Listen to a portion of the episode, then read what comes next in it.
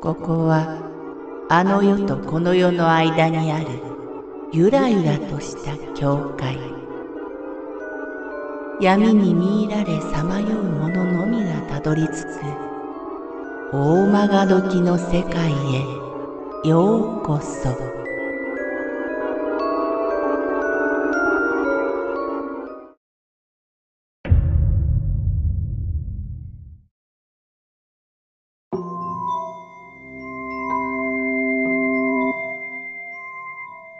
静かな家僕の母親は福島県の生まれです。実家はすでに取り壊されており、当時の面影を忍ぶものは何も残っていませんが、背後を山に覆われ、家の周囲には木が生い茂っていて、近くの県道からではなかなか判別しづらい場所に立っていました。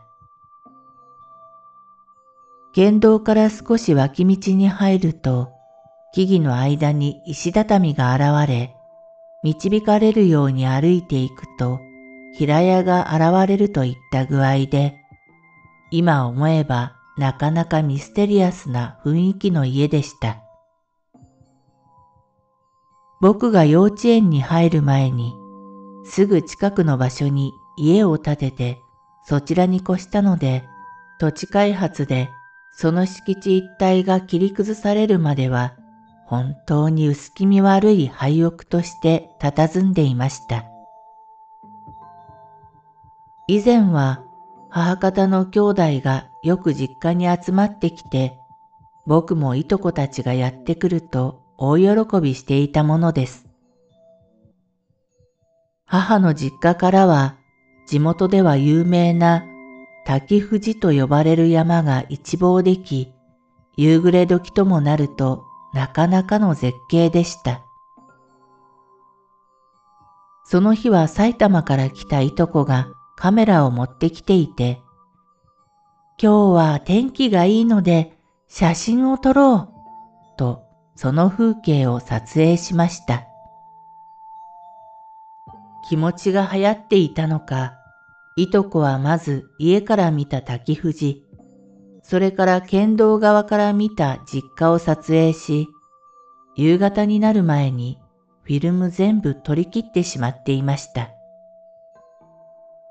そんなことを親戚一同すっかり忘れていた頃、再び遊びに来たいとこが僕の母親に言ったそうです。あのね、T おばちゃん？結構前になるんだけど、私写真たくさん撮ったじゃない？あの後、家に帰ってからいきなりすごい熱が出てね。なかなか治らなかったんだけど、やっと治ってから写真を撮りに行ったのね。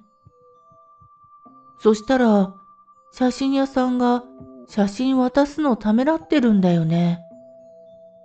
おかしいなって思ってたんだけど。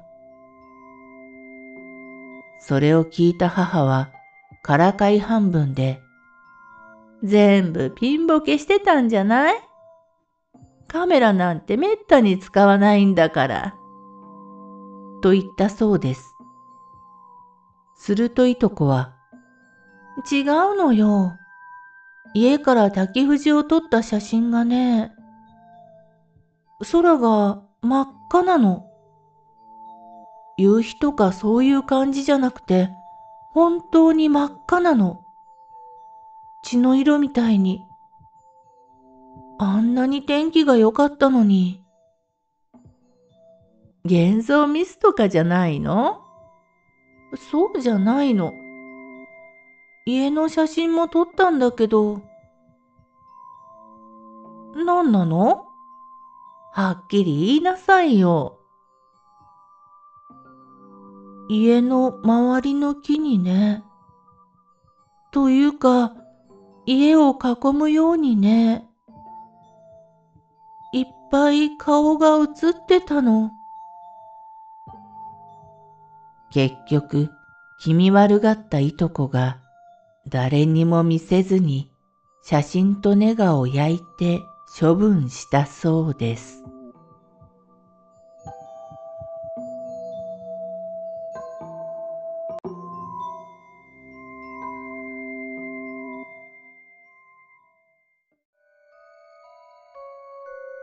この番組は怪談大曲どき物語に寄せられた投稿をご紹介しております。